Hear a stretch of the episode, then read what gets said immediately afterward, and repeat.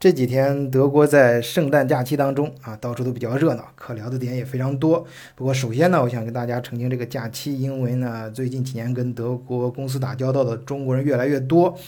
我在实际的这个呃过程中呢，发现中国有很多朋友可能对德国的圣诞假期呃有一定的误解，因为这个圣诞节正好是十二月二十五号到快到年底啊，再加上呃那个一月一号元旦。所以很多朋友可能就误认为啊，这个圣诞假期呢，就类似于中国过新年的这个假期啊，一直一直都是连放，从圣诞节开始一直到这个一月初，基本上就放两个礼拜了。其实不是啊。德国的那个就是法定假期，呃，远远没有中国春节那么长。它是它就是这几天的啊，不是咱不是说全年啊，就是说这几天。圣诞节呢，它法定假期一般就是二十五号到二十五和二十六号是法定假期，然后另外就元旦啊放两天假。你看圣诞节前面在二十四号，它其实还是正常上班的时候，呃，包括那个二呃二七二十八什么的，如果不是双休日，它那你该怎么上班怎么上班。之所以很多朋友就是跟德国打交道，这个公司觉得德国公司怎么到这时候就没人了？他是这样，他是因为很多德国那个一般公司啊，他他法定的就是你你这公司呃每就正常的员工每年的年假，也就是带薪假期啊，最少是二十一天。一般公司都不会紧挨着说，都会是呃象征性的多多几天啊，二十三、二四，呃，反正会多多那么几天，表示这个公司待遇比较好嘛。当然，这个假期也是你可以休，也可以不休，呃，所以说很多朋友呢，他一般就是选择两个时间点休，一个是呃暑假。啊，就是我们为什么我们那个在德国打工的朋友，就是学学生啊，这最容易找暑假工，因为暑假啊，工厂里工人啊，什么都都去度假了嘛，所以那个时候缺人手。再一个就是圣诞节。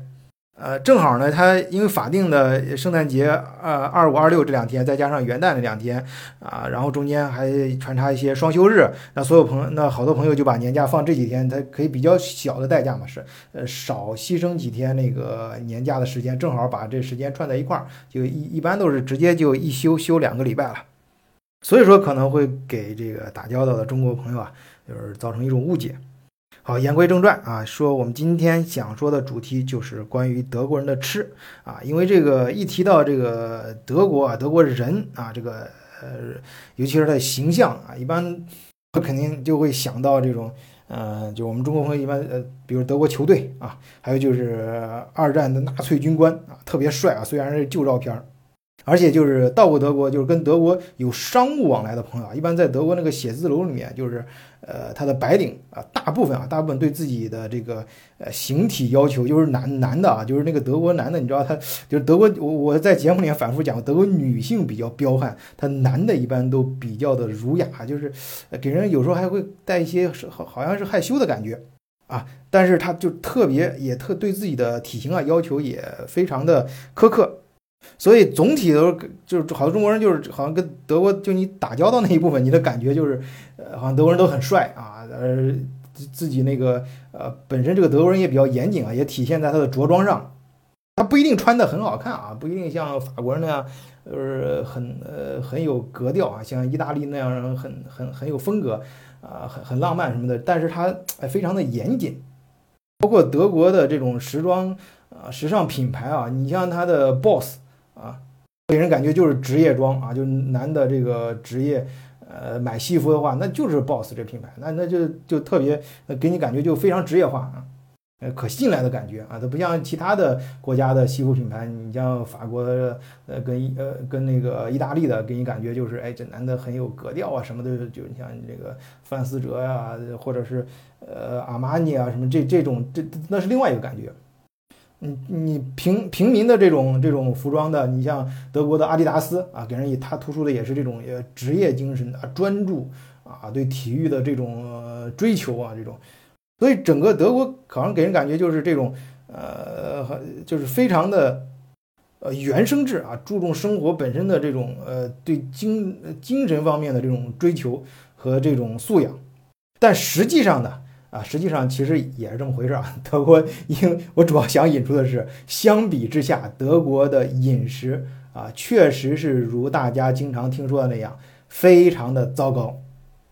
啊，我我以前我记得以前看过一篇嗯文章，就是讲这个现在全世界流行的这个文化啊，就是这种日耳曼文化，呃，普世普世文化，国国外啊，国国外国外流行的这个啊，就是这种就是就主就是人要那个轻饮食重呃修养啊，重这种对精神的这种追追求。如果你要有时间有钱的话，你就花在这个呃这个什么，比如说呃登山。啊，这种探险啊，就对对人本身的这种力量的这种呃表现和追追逐上，而不是在吃顶上。当然，这这是一种文化现象啊，咱不不是说对错啊。我我本人也差不多是半个吃货，就是见到德国这种就是典型的这种德国人的话，呃，我肯定给他伸大拇指点赞。但是我对不起，做不到啊，我还是比较注重生活，就是这种呃能够感觉到的啊，吃喝玩乐这这这这些这些方面的东西。那么。德国人他们，呃，就是我刚才说他这么不重视，但是他你你可能就觉得他吃方面是不是就不就不是就是真的他就是啊一代代就是人人种是不是就变异了就变他们这个德国人人种是不是就就特别不是不是啊？我跟你说，他这个他你觉得好吃吗，他也觉得好吃。我很少啊，我很少，我包括其他朋友我也问过，就很少听说或见过哪个德国人觉得中国的饭不好吃的。咱觉得好吃的东西，他也觉得好吃啊。当然，那是除了那种很特别的啊，比如说什么臭豆腐啊，这个鸡爪什么这这种比较另类的这种啊，是酸白菜辣白菜特别辣。除了这些东西，一般咱觉得好吃的啊，人德国人都都知道，他肯定也觉得好吃啊。一般去中国旅游一圈或者去工作出差什么的，回来都会减肥啊，因为到中国吃胖了啊，太好吃了东西。哎，那么这样的德国人，他们究竟他们喜欢吃什么呢？在德国这种饮食条件下，他们会最多的选择哪些食物呢？今天啊，我在德国媒体上正好看到一篇文章啊，他嗯用嗯很有说服力的数据啊，当然这个数据有可能这个真实性我在这里不做质疑啊，但是我我只是从我自己亲亲身感受啊，在德国十几年的这种感受，呃，再根据他结合他这个数据呃数据跟大家聊一聊这个德国人喜欢吃哪些东西。首先啊，第一个东西就是披萨，在这个媒体当中啊是这样说的：说在这个，呃，这这个媒体文章啊，他说他的在他们的调查中啊，受访者当中有百分之十四的人表示最喜欢吃披萨。这一点呢，我自己的感触是，呃，确实差不多。这个数字呢，至少我觉得真实的应该比这个数据更大，就是喜欢吃披萨的人更多。呃，他不是其他原因啊，就是懒省事儿。我我记得我在这边读大学的时候，我我我班上同学晚上有时候那个呃去他们家写写作业一块儿那个或者是弄个什么事儿，这最经常见的就是就是那个烤箱里烤个披萨，然后那个呃配着可乐啊，就有点像你看那个小时候看那个忍者神龟啊，就是那种生活作风。而且人家说的很简单，就是因为啊这个。呃，比较简单，而且好吃啊！你想披萨就跟中国那个肉夹馍一样，你那个中国那个烤饼啊，什么你饼上加各种各样东西，披萨也上面也是啊。我个人比较喜欢是像夏威夷，就是那种菠萝加上那个生啃加上那个就是熏肉啊，这种配在一起。当然，披萨这东西，呃，它新鲜的很好吃啊。尤其是我有一次去过意大利，意大利那个。就就今今年出来比较，其实在此之前我就知道意大利的披萨非常好吃。之前我去意大利时候感觉也是，他他那个披萨就是呃，因因为最最早没去意大利，就是不知道地道的意大利披萨之前呢，我就是一直觉得那个美国披萨挺好吃的，就是 America 那种啊，特别厚啊，软软的啊，就跟那个美国那种打三明治一样吃的，一口咬下去就很厚，然后满嘴都是这种肉啊，香的油奶酪啊什么这种。哎，后来就是慢慢在德国时间长，接触的并且吃的越来越多，各种口味吃多了才知道，它真是那种就是意大利那种用用手，它不是像中国那种饼是拿那个擀面杖那种擀嘛。擀一擀，擀擀把它擀得很薄啊，什么呃，然后或者是像山山山东那种什么煎饼一样，就是拿个那种呃竹竹坯子那种呃，把那个面粉呃摊呃摊成个饼或者擀成个饼，它那种是就用手指头摁，你知道吧？就把就是就是首先是一块面把它弄把揉揉成个圆圆的呃鹅卵石状，然后一点一点摁，就手指头尖这样摁摁，把它摁成那个呃一个圆圆的饼。你想，那会摁的非常薄，而且它每个地方薄跟薄的地方还不一样，而且摁出来的，所以还比较筋道，口感非常好。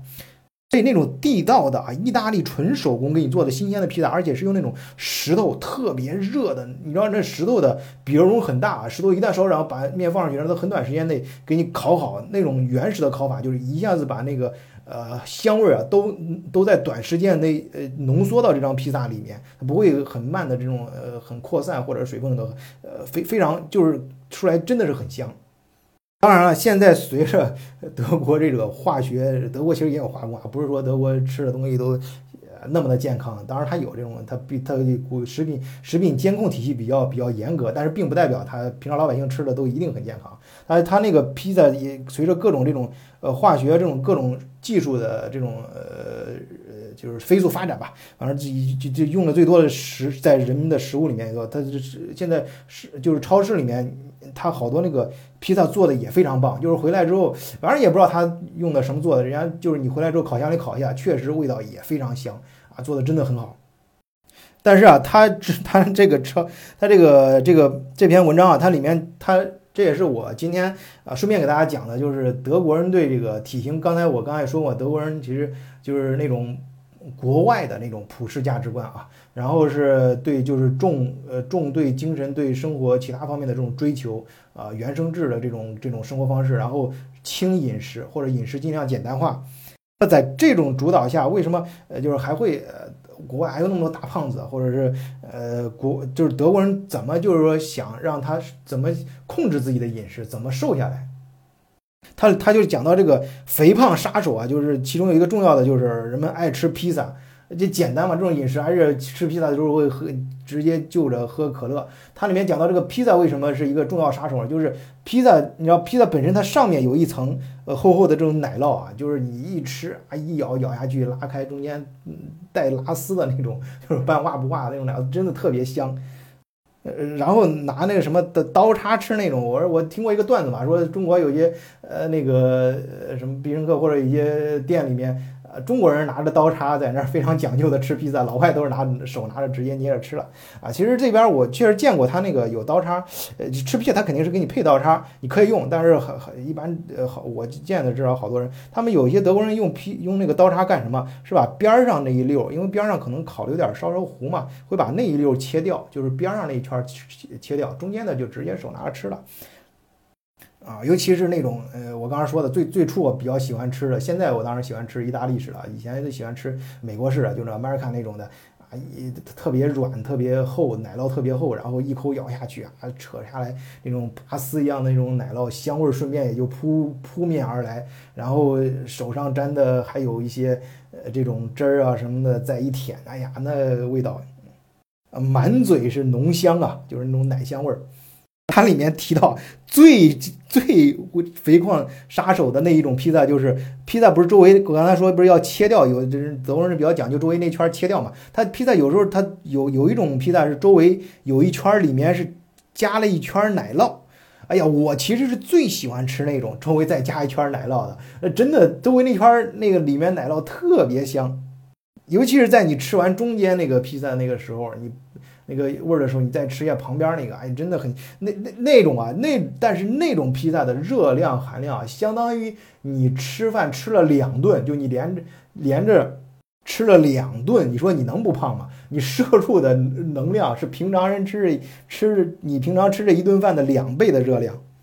总之啊，现在超现在那个。就是不就是好多，尤其是上我自己上学的时候，同学啊，这种生活节奏下，德德国年轻人晚上本身他们他们就非常不不重视晚上那顿饭，就晚上吃的很奇怪。中德国有个词儿叫德有个词儿叫 Abendbrot 嘛，就是晚上很多德国人就是自己弄片面包加个奶酪，哎，晚上就是那顿晚餐了，就吃还特挺还挺香啊。那他那那烤披萨就更简单，那相比之下，那烤披萨就好吃多了。就现在超市里面花样越来越多，而且就各种化学什么成分，人家经过这个加工。工艺搞出来的味道还更更棒，也甚至是跟那个那个披萨店里的，就是一般披萨店里吧，不不是那种地道的那种手我说那种地道手果，就一般比比跟一般的披萨店里烤出来披萨差不多。所以这个就是呃他们最就是最经常见到的啊，也是德国人最经常说的吃他们喜欢吃的东西。然后第二类呢，也是呃我相信到过德国的朋友都领教过，就是色拉。啊，这个东西啊，甚至好多朋友给我是来了德国之后，是起初给我提到这这道这个东西的。一般好呃好多人为什么会遇到这个东西？一般是就我们呃德就就是比如说中午，就是好多人就是在到德国公司去访问的时候，中中午你会在德国比较大的公司，它都有食堂，或者是那个在那个商务区都会有这种德国德式的这种中呃中午的这种自助餐。啊，德他德国跟中国不一样，中国那个自助餐，比如说你一次给多少钱，然后随便吃。德国是自助餐，是你随便拿拿完之后呢，最后可能统一去结账啊，有的是按重量，有的是根据你拿的每一种东西的价格。其中最经常的看到的啊，好多中国人不太理解的就是这个色拉。这色拉啊，看上去就是大家一般挺好看啊，五颜六色的，但是中国人一下接受不了。它的里面都是那个白，你像肯定是 S V X 拉，它是肯定有的，就是那个呃那个中国我不知道中国叫什么，反正就是这个就是可以直接生吃的这种白菜啊。这个这个白菜很有意思，你生吃还挺好吃，还微微发甜啊。但是你要是把炒熟，可能还有点微微发苦。啊，然后呃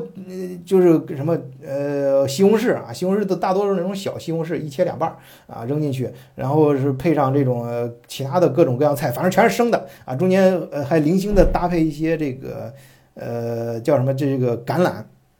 啊，至少颜色还挺好看的啊，它黄黄瓜也对，还有黄瓜，黄瓜切的也是一片一片，反正总之每一种菜它切的块儿都很大，你知道这中国人受不了了，中国人一看你这个。这不是在中国，这不是喂猪的吗？你说这各种菜，什么萝卜，什么这白菜啥，他天天哈啦的一切，而且都是很大的块儿啊，都很大的块儿，往盘子里一堆，然后就差你你往盆里一堆了，然后整个那盆往猪圈里一扔，那不就喂猪的东西吗？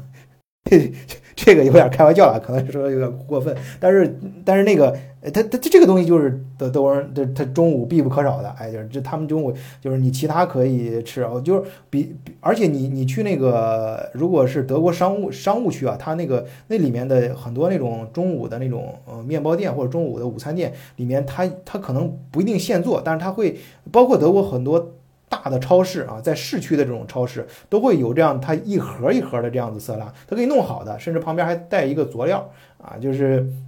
我见过很多，就我刚才说的，就德国那种，比如精英团体啊，那种商务人士，他对自己体型比较要求的，中午他他实际上这就是他的主食啊，他这真的就是他的主食，我真的是自己亲眼见，这个我不是给你夸张。他好多德国人就是男的，就是德国的很腼腆的那种男的，是啊，腼腆这个说开玩笑，他们有些也是很彪悍的，但是他就是对自己体型要求比较严格，中午就是吃这么一份色拉，然后喝一杯咖啡就 OK 了，顶多顶多啊会加一小片这个全麦面包。但是这个这个色拉很多中国人不接受啊，这个你这个都是生的嘛，就是各种生菜怼到一块儿，这给我端上来。要在中国的话，我直接就扣你老板脸上去了。我这一盘菜，这那个这基本上就就切吧，还不切碎一点，切的非常大的块儿。但是这种啊，就是人家人家就刚刚说的，就。突出这种原生质，就有内置的生活啊，比较比较简单啊，简单，然后有原始感啊，吃的时候而且是这个菜的原原生，呃，就是呃原生质的这种味，就是原来的是什么味就是什么味儿啊，顶多再再再浇上一些色拉酱啊，这色拉酱它可可能分不同的口味吧，但是我自己感觉啊，我觉得中国人你一般过来之后吃不惯，你就就别要那色拉酱了，我反正吃不惯，我吃这长时间，有时候它太咸啊，反正不知道什么味儿，有吃的不是很喜欢。你尽量要那种，比如说美式的什么的，这种一般一般美国人美式的也比较符合中国人这个大众口味啊，或者意大利式的啊，这种简单，就是那种这这这种比较复杂的名字啥，你最好先问一下吃过的那些人，而且是你觉得跟你口味比较近的，你问问他感觉，或者稍微稍微先尝一下啊，再然后再再再考虑。第三类啊，就是鱼啊，有受访者中啊，有百分之十六的呃德国人呢表示他们最喜欢吃鱼。这个我这几年生活一直都在汉堡，呃，主要生活啊，就经常出差啊。但是这个汉堡就是离海比较近啊，就是一个港口城市，所以鱼呢，呃，这种也比较多啊。这个呢，其实也没什么好说的，就是大家也都知道，其实你鱼的营养比较丰富，而且是白肉。因为中国现在我看很多中国那个微信上传那些养生贴嘛，尽量不要吃红肉，红肉这个各种什么？呃，反正对身体不好。这白肉哎，就就就好一些。一个是含热量低，在一个白肉里面会含一些比较好的营养素，尤其是这个鱼啊，因为德国还有个德国的河鱼非常少，你要在德国想吃到河鱼是很难的一件事。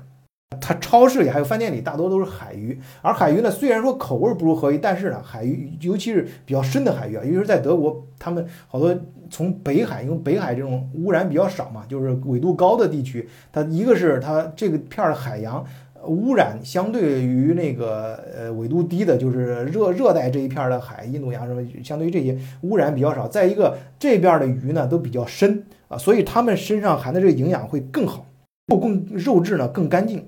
它的那个欧米伽三呀，就是我们就刚刚说好多中国人也知道吃鱼好，就是里面就就是吃海鱼啊，就是因为它含欧米伽三，它里面这个脂肪酸，欧米伽三的脂肪酸对人体非常好，至少可以增加你的免疫力。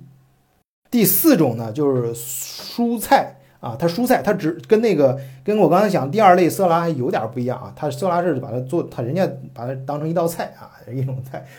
跟那个，它蔬菜是蔬菜，色拉是色拉。蔬菜指的是什么？其实我理解的啊，根据我们中国人这个想法，呃，理解更多的是他是素食主义者啊。这个这个在德国，他受访者中有百分之十八的人啊，他最喜欢吃蔬菜，其实就是他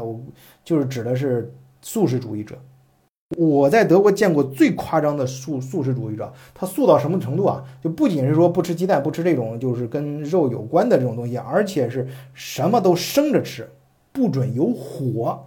哎，你端上来这个菜，它中间它不能有就跟火打交道的那个过程。你比如说中国是就是，当然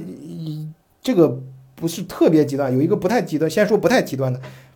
中国那个花菜啊，你你你你可以想象那个白菜什么的，咱咱可以凉拌一下咱吃啊，嗯，咱咱也能生着吃。但是你想你那花菜，你你去买那个花菜，你生着吃，你能吃吗？哎，人家德国人能。花菜人家就能生吃，蘑菇哎，蘑菇也生着吃。比较夸张的，我见过最夸张的那种素食主，他连茄子都生着吃，就中国那个茄子，还有米，你能想象到吗？啊，米然就水里泡，泡完之后生着吃。总之，他吃什么东西都不能中间不能经过火，哎，就是我见过最夸张的啊，这是。第五类呢，就是土豆，啊，这个，呃，这个土豆呢，其实。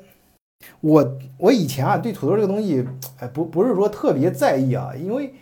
呃，因为在咱们中国土土土豆就是一道菜啊，就是最常见的酸辣土豆丝啊。我记得我有一次啊，我真的是，呃，这是我亲身经历，我那个给在在在同学那个，反正有一阵儿吧，上学那一阵儿，那那一阵儿比较灰暗，就是就是就是比较紧张啊，就真的混得不太好，就是太穷了，就是跟搬着跟跟跟那个。呃，两个两个外外国哥们儿一块儿住啊，就是我们我打地铺啊，我们为了省钱嘛，省钱啊。当然，所以说有时候呢，我也就是炒几道中国菜啊，一块儿吃，哎，他们也觉得好吃，哎，这这表示感谢嘛，蹭蹭人家蹭住嘛。呃，那个其中有一次呢，我就炒了一个酸辣土豆丝。当我炒这道菜的时候啊，他们不可思议啊，说土豆那那。那不是光德国，对很多西方国家来说，那都是道主食啊，那是就类似于中国的馒头一样。合着你就是说，呃，像像中国一样，你你你给我做碗米饭，然后再给我做道菜叫馒头啊，吃米饭就馒头啊，那不可。那一看他他们的头脑就这感觉，哎，我说你先别急，把那个土豆丝啊炒好之后，人家尝了一口。我靠！你一下子一口下去，我就看那哥们儿眼泪都快下来了，说这是他这辈子吃过最好吃的东西。当然我炒的没有那么辣啊，我就是主要是偏酸甜，就就是多放点西红柿啊，就是烧烧呃那个辣椒呢，用用那种就是德国超市那种青辣椒切的细丝啊，把炒进去。哎呀，那个味道啊，他们简直受不了了，因为他从小到大都都想着土豆是这种。主食顶多你到过德国的朋友也知道，你一般吃史尼茨就是那个肉排的时候，它旁边会配一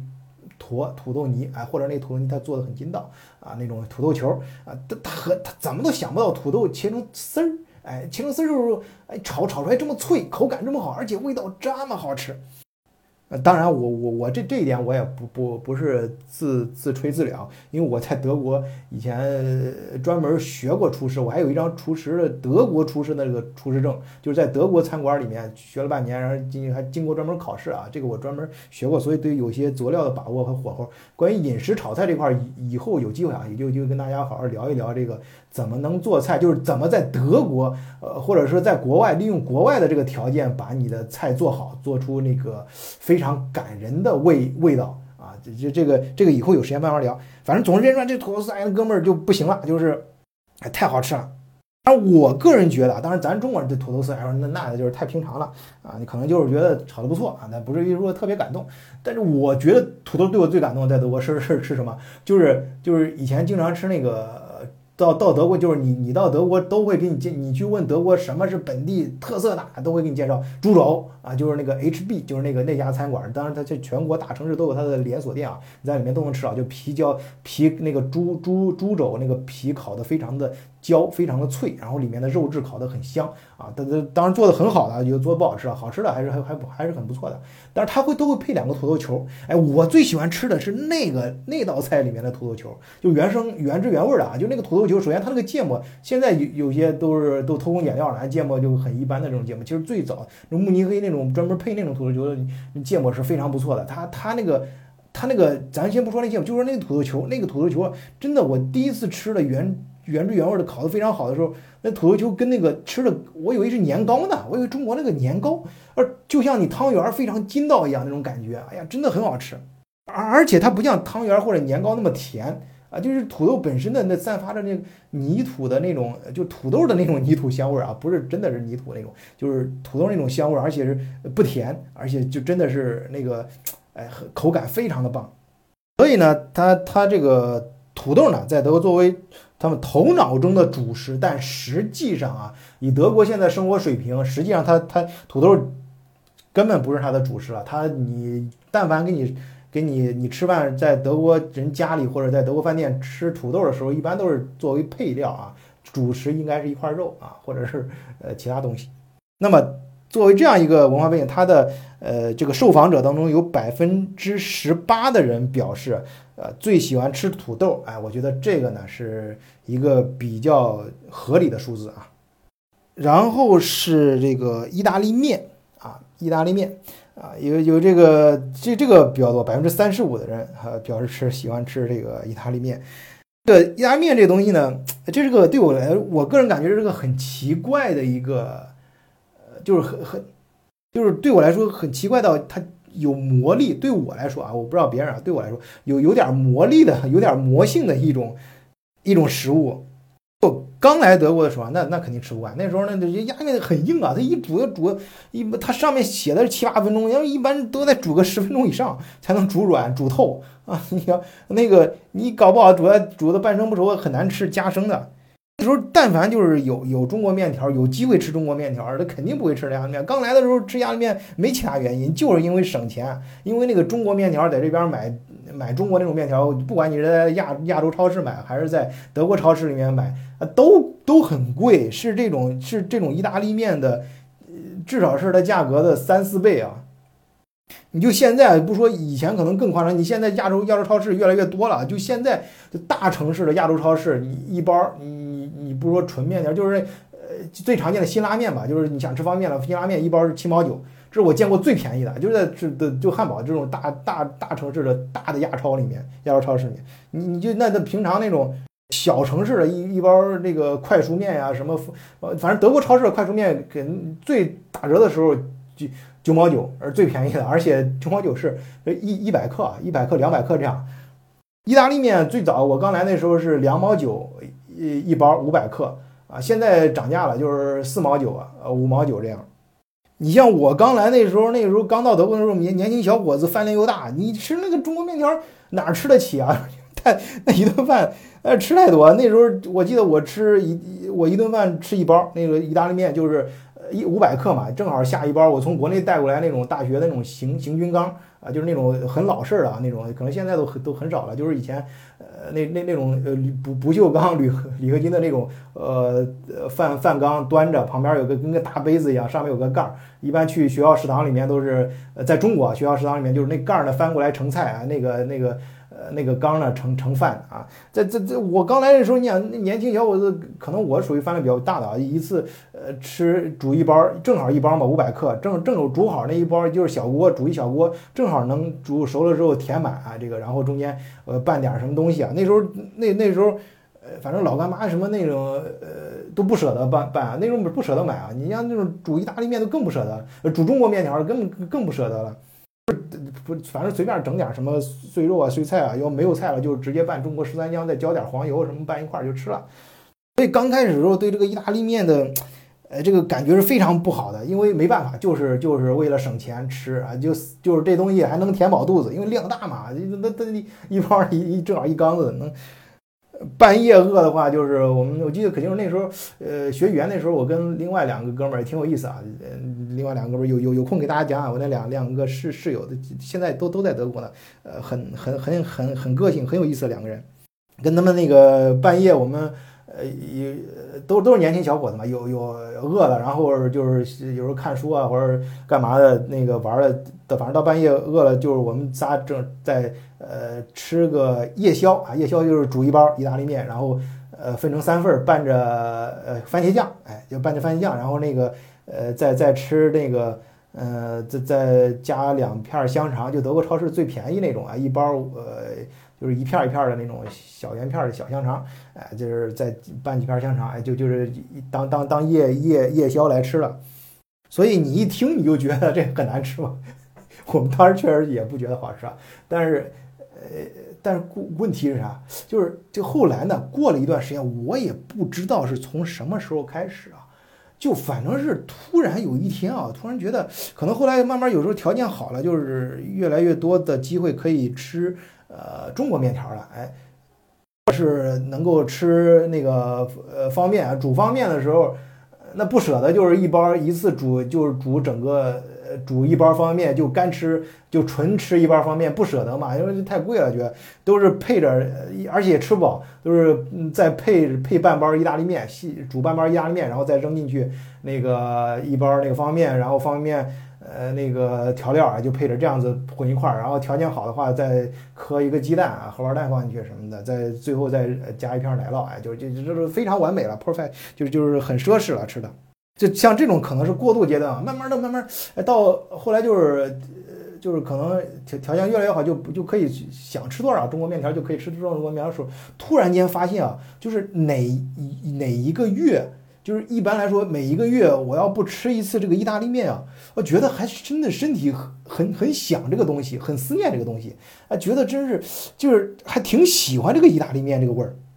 这是第一个阶段啊，第一个阶段就是。每过一段时间，还真的是自己就煮一包意大利面，而且就最简单那种吃法，就是意大利面煮熟了，然后就是呃不用任何复杂的配菜，就是番茄酱啊，浇点番茄酱，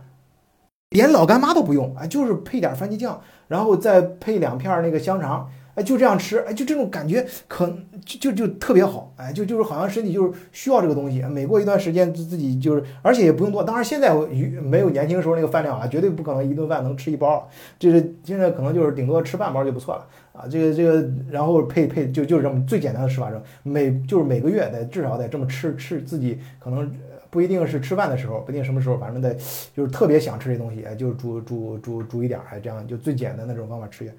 我说它很魔性啊，就是这种好像在体内挥之不去了这种味道，就特别想过一段时间不吃想的话。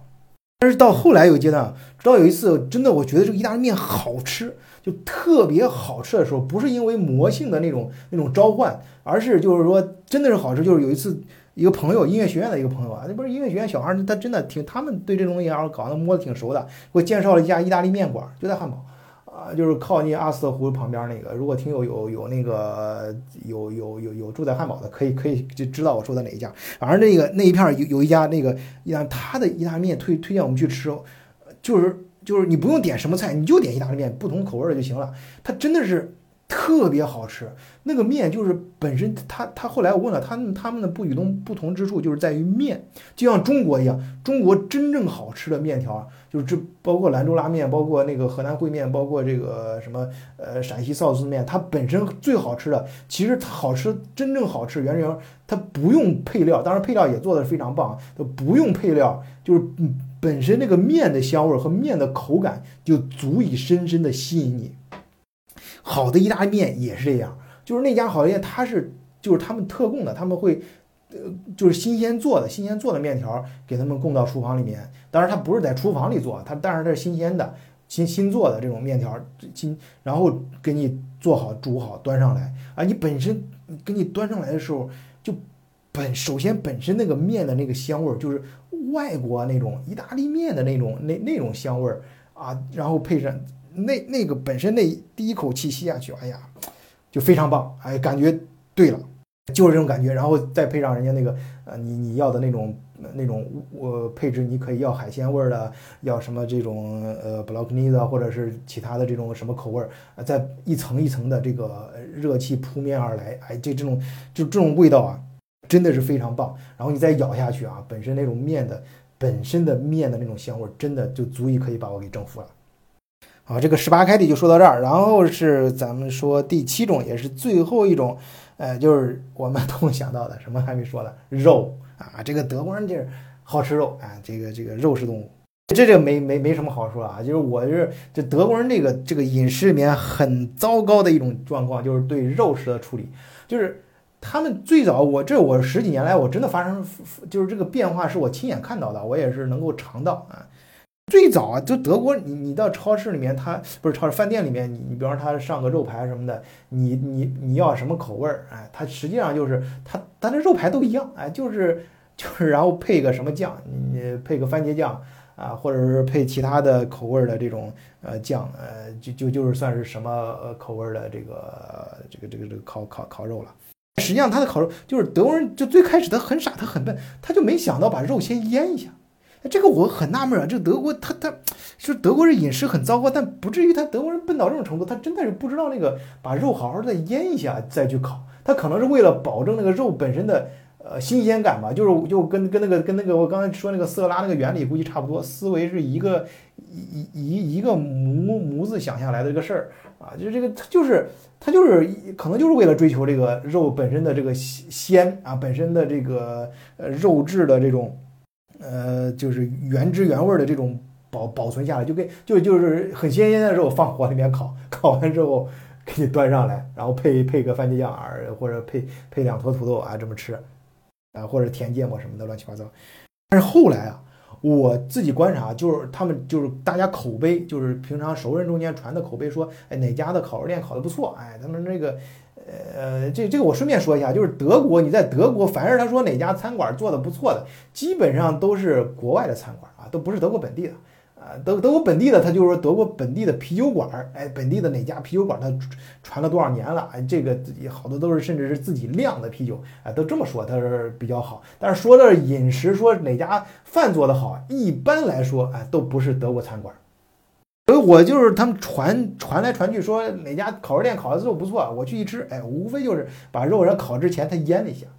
当然烤的过程中，比如说对炉子讲究，怎么怎么短时间内保鲜什么，这这些都是普通啊。大家稍微呃对烤肉有一点这个就是就是对对就是反正网上也很多这样的视频了，怎么把肉烤，这些这些都普世的，这些都是普通，这这这就是都我就不不啰嗦了。但是他就是他们就是。就是能把能知道把肉先腌一下啊，腌各种各样，它不像中当中国那个更复杂，腌到什么程度，然后再再什么烤到是呃什么程度，再加什么佐料啊，就那中国那大的复杂，那他们都不可想象了。所以中国那个确实好好吃，呃，他们那个就是就是最好把先腌一下，是吧？简单的腌一下，然后放点那个呃这个这个盐呢，再放点各种这个胡椒粉什么的，乱七八糟，这这这就不错了，这能给你烤出来就就都能都能烤得很很棒了啊。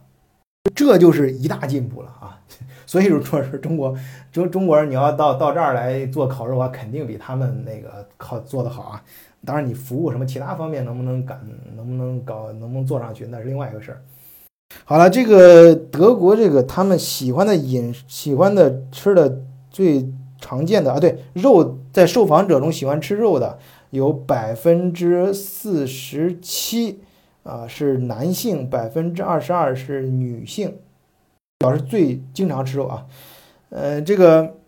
关于德国人这个对于肥胖的这种控制啊，呃，怎么说呢？不是说德国胖子少，或者德国胖子很多啊。大街上我说那个是刚才一再说那是精英团体啊，就是在商商务人士啊，就这种这在那个群体里面，就是这种对体型、对个人的体型着装都比较考究讲究的人是占呃占主流的啊。主流到什么程度啊？我亲自见的一个律师，我好像在前面节目里面也提到过，我一个 partner 吧，在柏林的 partner，他到他就是去趟中国，感觉就是肚子稍微呃隆隆起来一点，就是吃胖了嘛，就中国东西太好吃了那几天，回来之后就就靠他们的减肥方方式很简单啊，不是去健身房啊，健身房都没时间呐，他们哪有那尤其是那个比较那个在商务楼里面比比较好的那种。呃，精英他们哪儿哪有时间去健身房？他跟中国一样，也是兜兜里揣一个健身卡，常年基本上都不去。但是他他们靠他们方法就是饿，硬饿，就是我一天不吃饭。我中午有一次见他看着呼哧呼哧喘气有点粗了，都有点不太对劲儿，眼睛啊感觉冒绿光呀。我说你咋了？我说他就是没吃饭。我说你咋 不吃饭？他说为了为了为了为了瘦瘦下来，就最短时间内瘦下来，就是不吃饭啊，最简单。当然，这种都是比较极端啊，就是这不不是比较，这是这是我亲眼见的，就是也是我后来也问过其他人最经常见的方法啊。都都外国人那个体型也很奇怪啊，他们真的瘦的很快，他他要是他胖的也很快，但是他瘦的也很快。德国最近他们他建议怎么去控制人的饮食，就是呃怎么样这个让德国这个就是除了这个经济，其他这些东西，就是整个德国人来说，那个肥胖者少一些呢，就是关键就在饮食上。超市的饮食啊，引入这种呃那个红黄绿，跟那个红绿灯的原理一样啊，这三种颜色来分别标在不同的食物上。也就是就跟那个红绿灯原理一样，就是呃红红的，就是这种就就就这这卡路里太高了，就是吃了之后是对对健康不利。然后第那个呃绿的，就是还行的，哎，这是比较那个健康的。黄的，就是说还 OK 啊，这个呃也卡路里也比较多，但是呢是趋于中间，你还可以吃。但是你你你想，你可想这个这个东西，这个提出这个建议的，其实德国的这个。农业和消费者保护部的部长，哎，就是政府的人很官方提出啊，当然，但结果你也可以想象，肯定是被否定了嘛。这个这个肯定是通不过的，因为你想这玩意儿，德国那好吃的东西都是那种高热量的，那不是说都是啊，大部分。你像小孩最爱吃那个努泰勒，就是那个巧克力酱，里面含油和含糖量都是百分之九十，那当然它不会标啊。你这个玩意儿你标完之后。其实国外政府背后都是大资本家在在在在在主导的这种大的这种利益集团，那人家肯你这就是就是就是你就想一想，他肯定通不过这种法律啊！这至少到现在，超市没有引入这个，没有引入这个三色标标签啊，就是红黄绿这种标签去标在不同的食物上啊。但是我发现个什么事情，就是最近啊，就我自己观察，我也经常到中国出差嘛。其实现在年轻人当中，中国的好像主流是你瘦瘦人挺多的，而那个德国，他呃，这个我不说对错，只说我个人观点啊，就是就德国这块儿的话，他我觉得他其实他们的胖子比中国是多的，肯定是多，但是我觉得他健康的体型比中国多，就是他不是说一定要很中国那种，就是很一定要瘦，你这中国甚至很多企业里面领导把把瘦就。直接跟你的控制力、跟你的执行力就挂钩了。你要自己的身体，你你都你都管理不好的话，你还能管理工作企业？我不知道这是谁发明的理论啊，很奇怪啊。中国真的，我不知道听友里面可能有些人可能要要要要不不太同意我这个说法，但是我真的是这些不太明白为什么中国很多企业里面把这个人，就是说你你是体型是不是控制的好，跟你的这个工作能力、跟你这个工作态度挂钩。那我个人觉得，我个人还是比较，呃，认同德国的现在的这种主流，就是德国除了我说那京京那个确实很高，就中午大一个大老爷们儿就吃一碗色拉啊，顶多喝半杯咖啡加一个全麦小面包片儿，那个我也那个又比较极端，我也不同意啊。就主流的德国人正常年轻人就是崇尚比较健康的，就是身体最健康就行了，不一定不要刻意的，因为有些人天生可能就是稍呃稍偏胖或者是微胖，有些人天生就瘦，就是比较比较。比较健康的维护你本身的这种体型就好。好，这是这期节目啊，谢谢大家，我们明天再见。